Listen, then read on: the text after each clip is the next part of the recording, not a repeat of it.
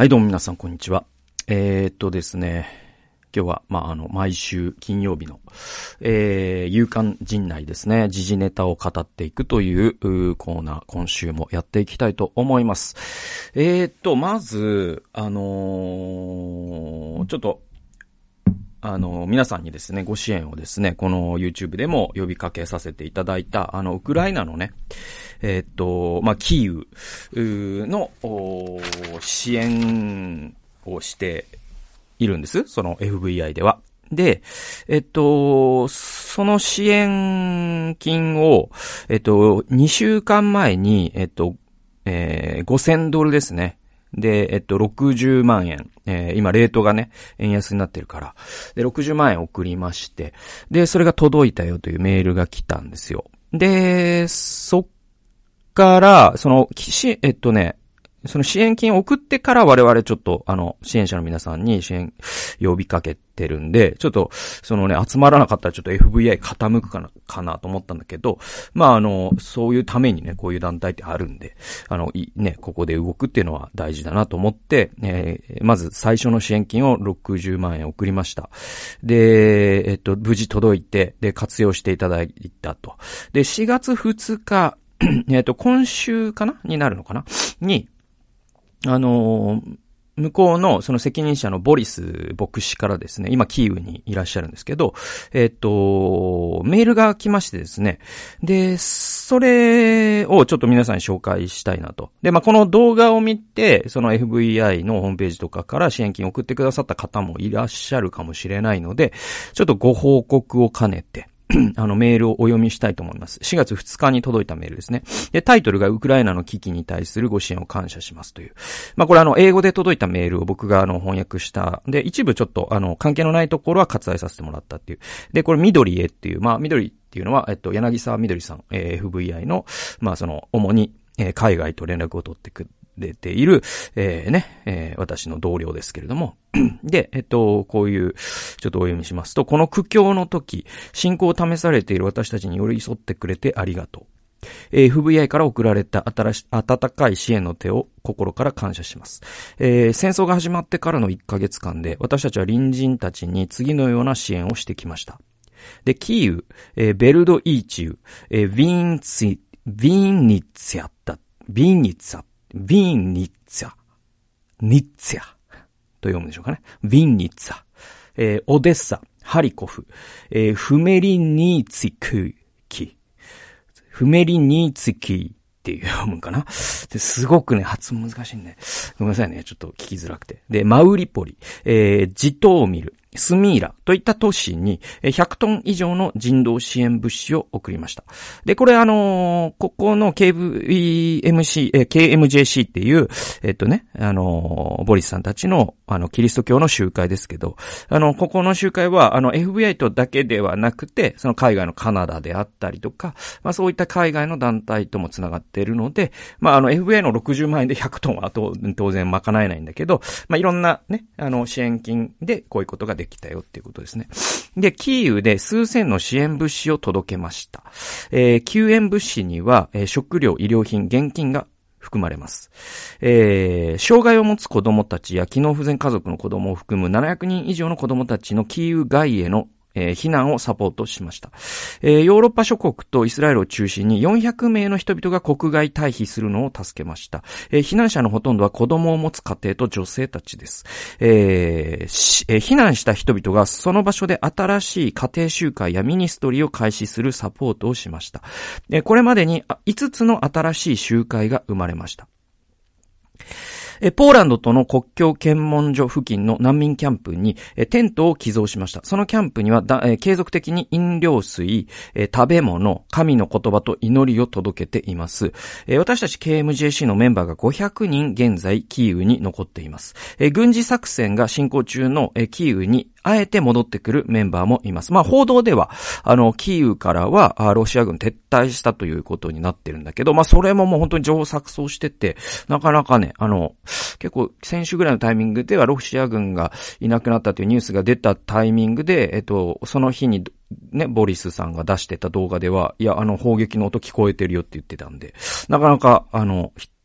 単純な話ではないけども、そういう状況だそうです。でもあの、キーウに戻ってくるメンバーもいます。で、日曜日に捧げる礼拝と毎日の祈祷会は絶えまず続けられています。で、祈りとカウンセリングのミニストリーチームが活動していて、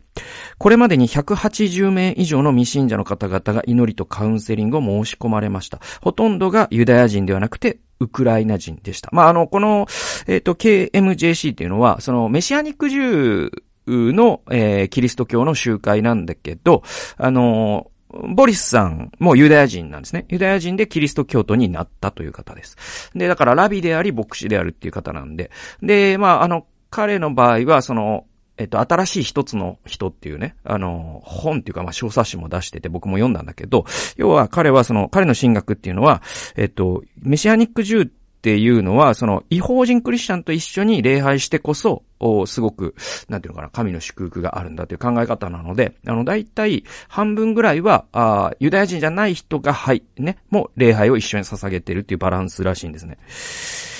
で、ちょっと補足すると、まあ、この1ヶ月でものすごい多くの人が教会に来るんですって。で、それはその、本当に単純に教会事務所にちょっと本当にもう一人で不安に耐えられないので、祈ってくださいとか、カウンセリングしてください、話聞いてください。そういう方もいます。えー、で、本当に、すごく、まあ、多くの人が、その、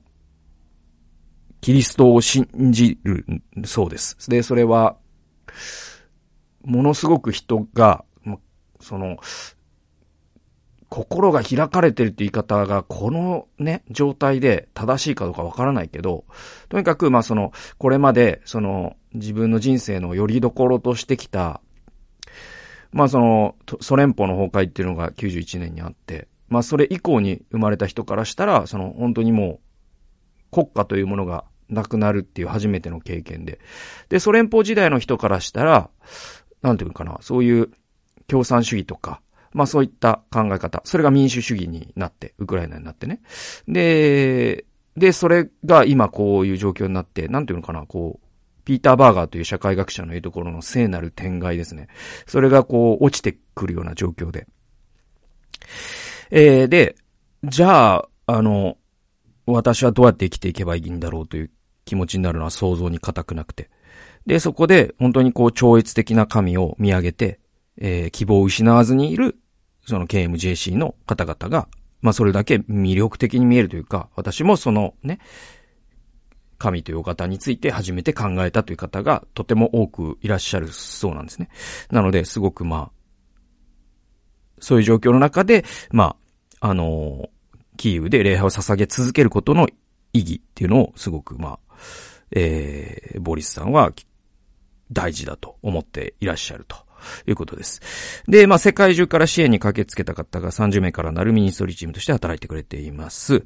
で、えー、っと、私たちはこれからも安息日の礼拝と日々の祈り会を継続していきます。えー、メディアミニストリーによって、えー、安息日の礼拝、日々の祈り会、ボリス・ボッボリス牧師のメッセージはすべて世界中に配信されています。戦争が始まってから、えー、海外のチャンネル登録者が12万人増加しました。私たちのオンラインの祈りを通して、えー、多くの方々がこの困難な時期を乗り越える力を得たという多くの声が届いています。えー、日本の支援者の皆様の心優しい支援に神が豊かに報いてくださいますように。皆様の人生と働きの上に、働きが実り多いものとなり、喜びと祝福に溢れたものとなりますようにお祈り申し上げます。えー、ラビポリス、えー、KMJC キーウメシアニック受集会という、まあ、こういうですね、メールを届けてくださって、これ多分あの、海外の支援者に、まあ、あの、文章は、あの、ちょっとだけ変えながら一斉に送られたもの、あだとは思うんですけど、まあ、非常にですね、あの、支援してくださった方には、本当にこう、あの、ね、それが役立てられているという、えー、ことを報告してくださいましたので、まあ、この場を借りて、あの、支援金をね、FBI にお送りしてくださった方には感謝申し上げたいですし、えー、またあの、今もあの、支援は継続していますから、あの、支援金を送ってくださったら第2弾の、まあ、送金を考えていますので、えー、引き続きお祈りいただければと思います。えー、ということで、まあ、ウクライナはそんなところです。はい。えっ、ー、と、ちょっとこのね、あの、新しい、このチンをね、使わせてもらって。はい。ちょっと、はい。えー、次の、えー、話題に行くときにチーンを鳴らします。で、えっと、もう一個は、今日はね、えっと、このウクライナの話と、もう二つかなって思ってて、えー、もう一個は、あれ、サッカーワールドカップね。あの、突然話題変わったけど、えっと、ちょっと緩和球大みたいな話で、えっと、まあね、あの、中東で行われる、えー、サッカーワールドカップですけれども、まあ日本はですね、E グループになったんですよ。で、まあ興味ない方は興味ないと思うんですけど、あの、すごいんですよね。その、日本、スペイン、ドイツ、で、もう一カ国がなんかオセアニアのなんか決勝マッチで勝った方みたいななんかそんな感じです。で、ちょっとやばいっすね。やばいっすねっていうか、マジかって感じですよね。で、あれこれ、ごめん、あ、そっか。スペインって前回大会準優勝ですよね。優勝がフランスじゃなかったかな。ごめん、まあ、これも本当に間違ってたらごめんなさいですけど。そうそうそう。で、で、ドイツが前々回の大会で圧倒的に優勝したんだよね、確かね。だから、ちょっと、本当にもう、やばいのよ。やばいのよっていうか、もうなんか、終わったじゃないですけど、あの、お、終わったって思う。でも、もう、でもよ、でもよ。なんか、その、そん、まあ、す、すごいんですよ。これはちょっと、本当に、狙ってもなかなかできないぐらいの組み合わせで、マジかって感じなの、なんですよね。で、まあ僕も、なんか、アベマがなんか放送するんですよね、全試合ね。で、地上波でもやるでしょう、本大会。あ、ちょ、ごめんなさい、これもわかんない。もう、この DAZN だったらちょっと、僕衝撃なんだけど、多分見れると信じてるんだけどね。まあ見、見ますわ。で、まあ僕の場合その日本が負けた後もずっと面白いからワールドカップ自体は見るでしょうけど全部ね。だけどまあ日本はやっぱね、やっぱり応援し、しますよ。で、なんだろうな。マジかと思うんだけど、なんか、これは、その、まあ、みんな言ってる、全員、日本人全員言ってると思うけど、もう、これもう聞き飽きたわって言われるかもしれないけど、これだから、その、それこそワンチャンね、スペインかドイツに、ポコッと勝っちゃったりしたら、これはベスト8あるんじゃないかなとかって思ってて、だからなんかへ、へ、変になんかこう、力が拮抗したグループで、ずるずる引き分け引き分け負けみたいな成績のパターンが続いてるんですよね。日本のね、ワールドカップのね。で、なんかこう、いきなり、もう、なんていうの、もう、スーパーマリオで言ったらもう1の1にクッパが現るみたいな感じだから。でも、デレッテテテテテって死ぬかもしんないですけど、死ぬかもしんないけど、そこでワンチャン勝った場合、その後は結構行くんじゃないのみたいなのがあって。だからまあ、なんか、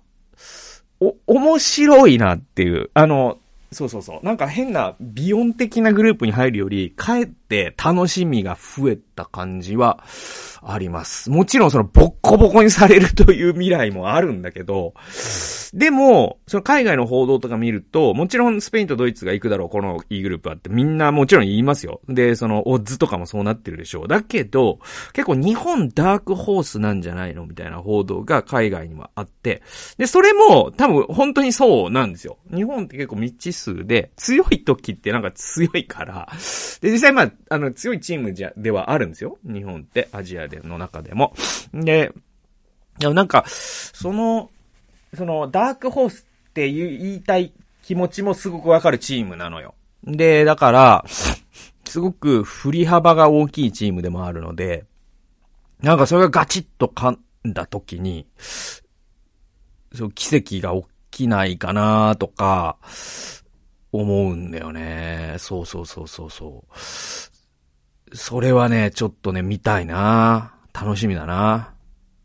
はい。ちょっとこの夏、本当にワールドカップ、マジで楽しみですね。はい。えー、で、ちょっと次のニュース行きましょう。はい。えー、次はですね、これちょっと、あのー、まあ、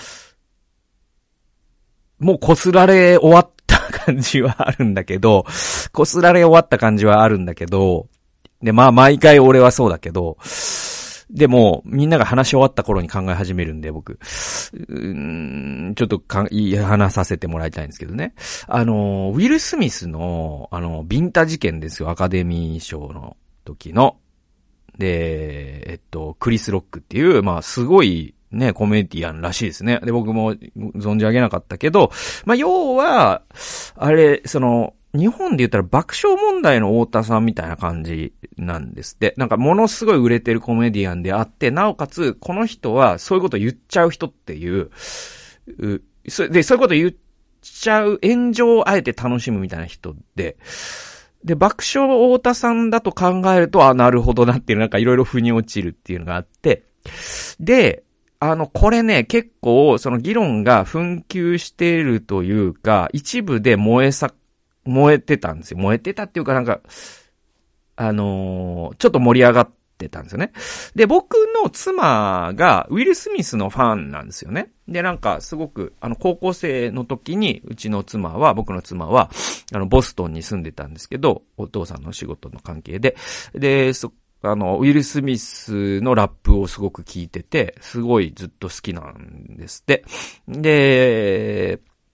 僕も好きな俳優さんではあるんだけど、あのー、だから、まあなんか妻がすごい、そのネットニュースを見てて、なんかこんなことになってるよみたいなことを教えてくれて、で、やっぱその日本とアメリカでこれに対する反応がすごく違うよっていうのを、あのー、妻が教えてくれてね。で、それが、あのー、すごく面白かった。えっと、興味深かったんですよ。で、後で、その妻に言われたからちょっと調べてみたら、要は、ちょっとざっくり言うとこういうことなんですよ。その、日本では、やっぱり、その、論調としては、その、えっと、もちろんウィル・スミスの平手打ちダメだけど、やっぱりこう家族を守った。ね、家族を侮辱されて黙ってられるやつなんていないと。あれは黙ってられるやつの方がチキンだと。よくやった、みたいな。えー、でいて、えっと、その言葉の暴力ももうね、殴るのと同じだから、あれはもう、あの、正当防衛だ、みたいな ぐらいなね。その、やっぱ、ロックに罰。えクリスには、どっちかというと三角どころか丸ぐらいな、え感じだと。だけど、えっと、アメリカはもう完全にウィル・スミスが罰で、えっと、あれは、もちろんロックを批判するのもあるんですよ。そういう意見もあります。それは、あの、やっぱセンシティブな脱毛症っていうところをいじったっていうのはあるから。だけど、だけどよ。やっぱアメリカで、えっと、主流の意見はもう完全にウィル・スミスが罰。えそして、えっと、ロックがどうとかっていうよりも、あの、ロッククを罰にしてしまったのがウィル・スミスだから二重に罰なんだってことなんですよ。どういう意味かというと、アメリカのカルチャーって、その、ディスり合いを楽しむカルチャーがあるわけですよ。で、あのー、なんていうのかな、その、軽口を叩き合う文化っていうのがあって、で、なんかお前こう、お前のあれは、ああの、車はほんと出せよな、つって。で、みたいなことを言ったときに、いや、お前の、お前のその、お前の自転車ほどじゃねえけどな、みたいな、なんかその、あの、同じぐらいの強さのディスを相手にかますことで、その、ある種のこうコミュニケーションのダンスなんですよ。で、これ社交の作法だから、そこで手出しちゃうっていうのは、あの、相手も相手のボケを殺すことにもなるし、だからあそこでウィル・スミスがすべきだったのは、もっとそれを上回るような軽妙なジョークで、そのロックを恥ずかしめるべきだったんですよ。それをせずにビンタっていうのはもうダメだねっていうのがアメリカの論調だと。だからすごくその日本とアメリカで、えっと、論調が違うよねっていうのを、あの、妻が教えてくれて、あ、めっちゃ面白いな、これ、と思って、で、調べて、まあ、もう本当にこう、ネットをサクサクと3分ぐらい見て っていうんで調べたっていう範疇に入らないんだけど、でも、あの、あ、面白いな、この角度みたいに思ったのが、あの、二つあるんですよ。で、今回僕ちょっと、今回本当に、あのー、またいつかは話すけど、今回はその、脱毛症がうんぬんっていう話には一切触れません。ちょっとそれがあるから話が一個、ものすごく複雑になってるところもあるから、で、その、障害うんぬんっていうことをちょっと一回抜きにして、あのロックのジョークっていうのが、あのー、そういう体のコンプレックスとかそういうことじゃなかった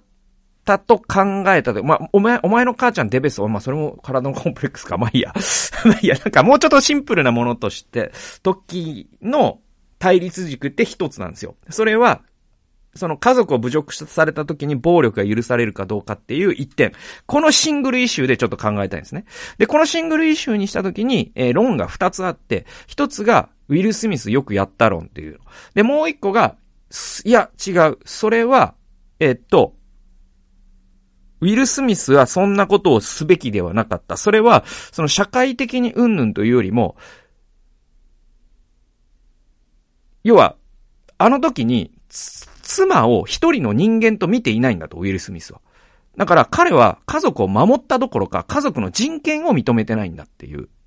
てわかります？だから妻に、あ、あの子、あの人をちょっと殴ってあげてよ、あなたって言われて殴ったんじゃないわけですよね。勝手に殴ってんですよね。だから妻を、なんか、そのじ、その自分が庇護すべき、その、家制度の中の自分の会に属するものとして扱ってるっていう意味で、ちょっとそれってフェミニズム的にどうなのっていうツッコミがあって、僕はこのツッコミが一番面白かったので、ちょっと紹介したいなと思ったんですよ。でね、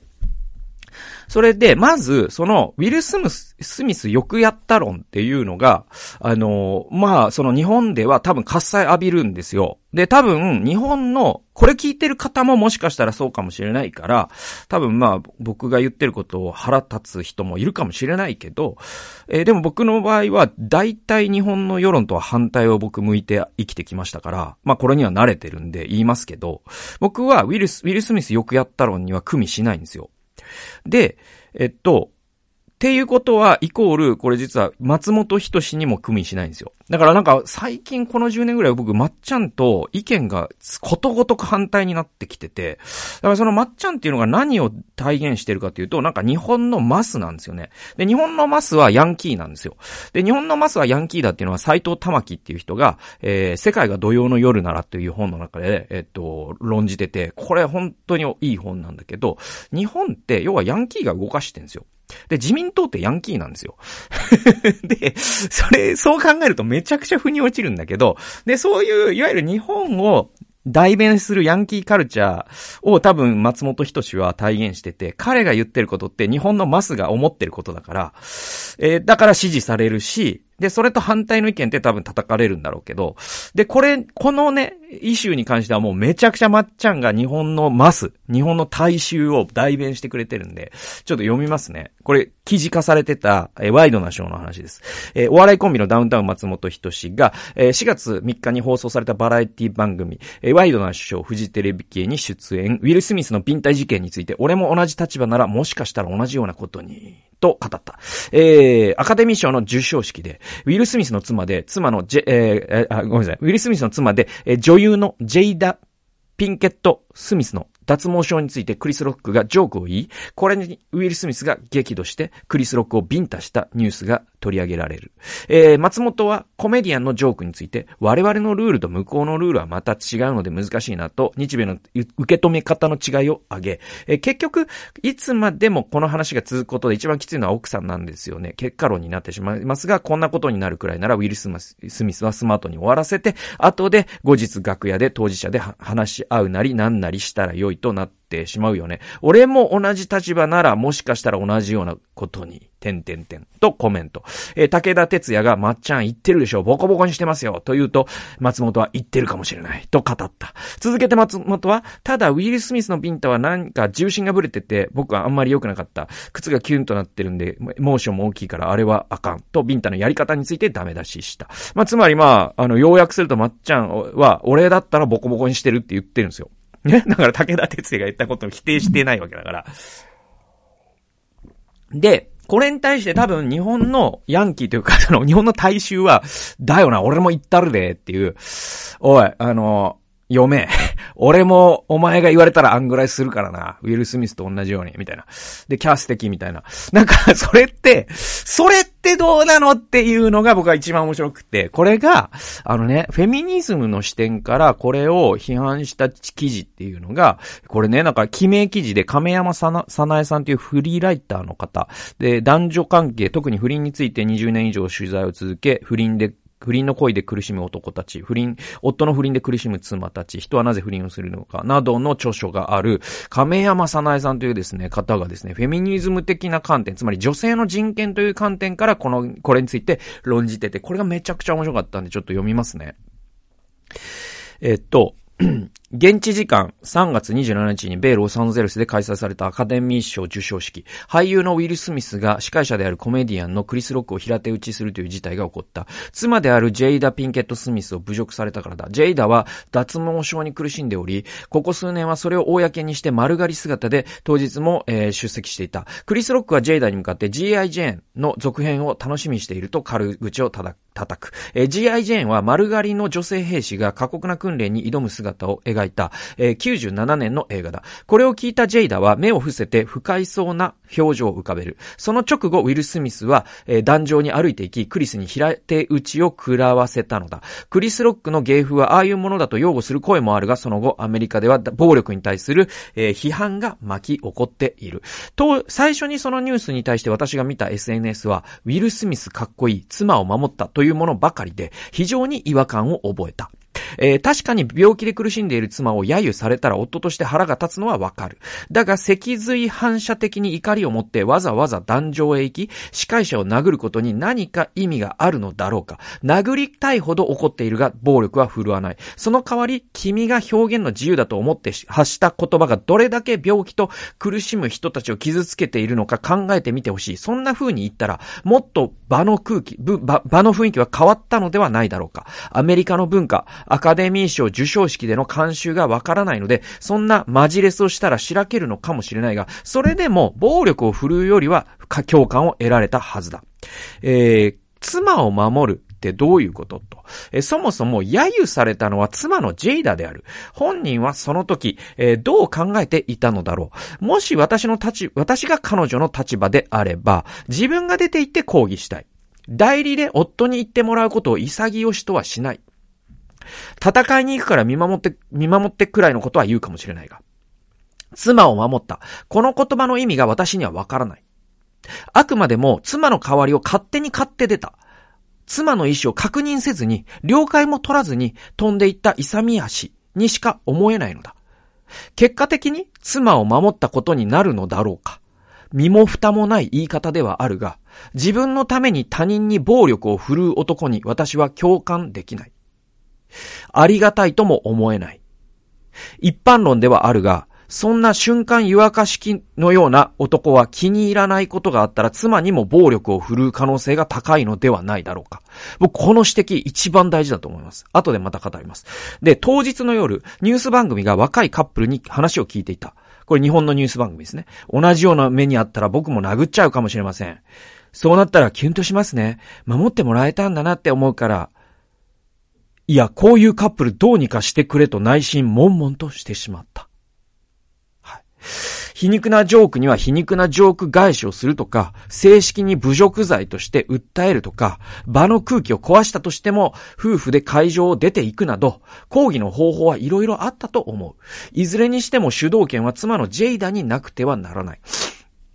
自身の病気を公表するのは大変勇気のいることだと思う。ジェイダはあえてそれをやったのだから、人に噂されることも、からわかわれることも織り込み済みなのではないか。世の中善人ばかりでない、ではないことは大人なら誰でも知っている。勇気があると称賛する人たちの合間からこっそり悪意が覗いているものだ。えー、似たようなことを多くの人は経験しているだろう。だとすればそういう悪意や、あるいは悪意がないゆえに、えー、魚しがたいジョークにも、諸しがたいジョークにも、えー、ごめんなさい。えー、悪意がないゆえに諸しがたい、えー、ジョークにも、自ら対応した方が良かったのではないか。妻と夫の関係はもちろん当事者でなければわからない。だが、妻、夫は妻を守るものという考え方は、妻は夫の庇護のもとにあるべきと大差ない。妻は一人の自立した人間である。あんなジョークがジョークとして認定されていいはずがないのは百も承知。だが、その対応は少なくとも妻の意思のもとに行われるべきだったのではないかと個人的には考えているっていう。これめちゃくちゃ大事じゃないですか。で、あのー、まあね、あのー、この亀山さんの指摘で僕さっき言ったけど、一番重要なのが、その、女を男が守るっていう世界観に喝采を送る男の側も女の側も、いわゆる権威主義的な過不調性に賛成票を投じてるんですよ。でもそういうものが実は女性や子供や弱者を抑圧してきたという構造には無自覚になっちゃうから。で、これってなんかそのヤンキー漫画ってそうだなと思うんですよね。ろくでなしブルースとかそうじゃないですか。本当に男が千秋をね、えっ、ー、と、前田大尊が守る話ですよね。で、ああいうのってでも、本当に時代錯誤だなと僕は思う。で、あれってなんでダメかというと、あれって裏返るからなんですよ。でね、これってすごい重要な話で、あのね、これ僕、あの、銃社会、銃に恋してっていう本があって、それを読んだ時にすごく、あ、なるほどなと思ったんだけど、あの、アメリカの人がね、銃を持つタイミングって、なんか911の後に銃がめちゃくちゃ売れたとかあるんですよ。あと、コロンバイン事件の後も銃がめちゃくちゃ売れたんですよ。で、あれって何かっていうと、俺は、その男が、えー、家族を守るために武装するよなっていう考え方なんです。で、でもそれってすごい過不調性じゃないですか。で、それを支持してるのが共和党だっていうのもやっぱり共和党と自民党ってヤンキーだから そうなるんだろうなと思うんだけど、だけどよ、だけどよ、これ事実統計の話しますよ。銃が、銃から出た弾丸が殺してる人数って圧倒的に家族なんですよ。意味わかります？家の中に銃1個ぐらいあった方がいいよな。なぜなら、悪い奴が俺たちを襲ってきた時に守れるよな。これが銃を持つ理由なんだけど、その銃が向くのは、実は妻に対して子供に対して子供から親に対してなんですよ。その方が圧倒的に多いんです。これ統計的に実証されてるんですよ。つまり夫婦喧嘩とか家庭内の不和で、ちょっとカッとなっちゃって、家族が死ぬんですよ。で、これって本当に僕なんかある、その仮説を唱えてて、その、要はその、まっちゃん的な、俺は家族のために、家族をね、教員さらす奴がいたらぶん殴ってやるって言ってる人って、家族をぶん殴る可能性が高い人だと思ってます。なぜなら、問題を暴力で解決するという軸でこの二人は一人の人だから。これめっちゃ重要だと思ってます。はい。で、これね、あのあれなんですよ、その、まあ、それこそプーチンとかで、この、ロシアのね、侵攻を受けて、日本でも核武装すべきだみたいなことを言ってる人いるけど、これなんか強い国家に、私たち国民が守られるとか、国家が強くなって国民たちを守ってやるとか、これあのパターナリズムって言って、温情主義って言うんですけど、父親的温情主義って言うんですけど、このパターナリズムをね、支持するような、権威主義的な人、それは支配者になっても、あるいは非支配者になっても、この人たちの行き着く先って、その強い国家が最初に抑圧するのは、その国の国民なんですよ。それプーチン見てくださいよ。北朝鮮見てくださいよ。習近平見てくださいよ。中国の国防費って半分以上が国内を弾圧するために使われてるんですよ。だから、僕はその日本の国が強くなれば、我々はも、守ってもらえるっていうような考え方って、なんかその DV の男に守ってもらいたい女性みたいな心理。それってやっぱ家庭内暴力を引き起こしてきた、その考え方っていうのがそこに内在してるっていうことに僕らはもっと自覚的になんなきゃいけなくて。だから、その僕は、ウィル・スミスよくやったとは全然思わないです。あれは言論で戦うべきだったと思います。そして僕も家族を守ります。だけども暴力では守りません。なぜならその暴力って家族を僕は痛めつける可能性があるから。はい。僕が筋肉、筋トレをしてるのは、えー、他のやつをぶんのめすためではなくて、えー、子供を、えー、腕に、えー、ぐるぐる巻きにして、お父さん遊園地をするためです。はい。そして、妻の荷物を持つためです。それでいいんですよ。はい。力の使い方、僕ら考えた方がいいと思います。力っていうのは暴力のためじゃないですよ。はい。それをちょっと言いたかった。はい。まあ、この戦争の時代だからこそね。はい。ということで、えー、勇敢陣内最後まで聞いてくださってありがとうございました。また来週お会いしましょう。さよなら。